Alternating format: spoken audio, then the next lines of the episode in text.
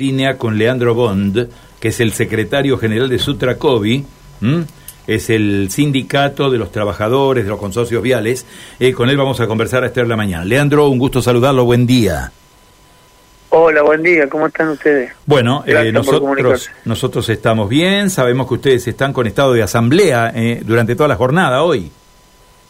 Sí, sí, exactamente. El lunes se hizo una asamblea general en las dos partes de la autopista Rosario-Santa Fe con compañeros y compañeras para decidir el empezar con se decidió en realidad empezar con asamblea de tres horas por turno a partir de hoy a las 7 de la mañana.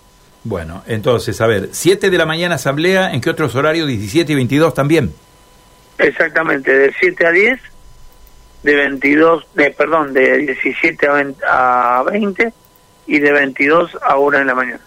Eh, Leandro, bueno, vamos a recordarle, sobre todo a los amigos oyentes, cuál es el origen del reclamo. Exactamente, el origen del reclamo ya viene de, vieja data y nunca se solucionó. La verdad que con esta administración lo único que, que trajo a la autopista fueron problemas, porque si uno uno la, la, la, transita y va y viene de Santa Fe Rosario, te das cuenta cómo está las condiciones de la autopista más allá de en, la traza. Y en cuanto a los trabajadores y trabajadoras, bueno, nosotros estamos denunciando el tema de la seguridad e higiene, que bueno, no tenemos eh, la ropa adecuada, los botines, eh, los móviles, si hay que ir rápido a un accidente no se puede ir, porque el móvil le falta cubierta, no están en condiciones, no tienen herramientas, le faltan conos, señalizaciones ese es un problema. Después otro problema muy grave que también venimos hace un, par, un año y largo es el tema de la policía. Nosotros no estamos teniendo adicionales de policía hoy por hoy en las estaciones de peaje. Acá en la parte eh, sur, digamos, el otro día en, en el acceso a Puerto San Martín, hubo un hecho con un camionero que terminó los tiros y bueno, por suerte no hubo ningún herido eh, de los compañeros y compañeras, ni tampoco el camionero, pero bueno, pues el tiro podía haber salido para cualquier lado. Así que hoy ya no se trabaja la noche en estos accesos, y allá en Santa Fe también hay, hay accesos, por ejemplo, en Santo Tomé, que son, por ahí son peligrosos. Y, y el otro gran problema que estamos teniendo y estamos denunciando es el tema que esta empresa desde que vino nos enroló como, o nos anotó como proveedores del Estado y eso conlleva un gran problema tanto para los empleados eh, como es para los empleados eh, contratados que cuando terminan su contrato no pueden hacer el fondo de desempleo. Por eso lo he hecho que que figuran como proveedores. Y para los efectivos también porque no un banco no le está dando crédito al que necesita hacerse una casa, cambiar el auto o, o que lo necesita para cualquier cosa. Claro, están precarizados. también, claro. Claro, no, y también hace eh, hace un año que o más que el Ministerio de Infraestructura hizo un eh, un decreto, no me sale, no, se mencionó, dictaminó, dictaminó con, para esto que teníamos que ser empleados, tenía que ser cuenta sueldo. Pero bueno, Vialidad todavía no lo aplica.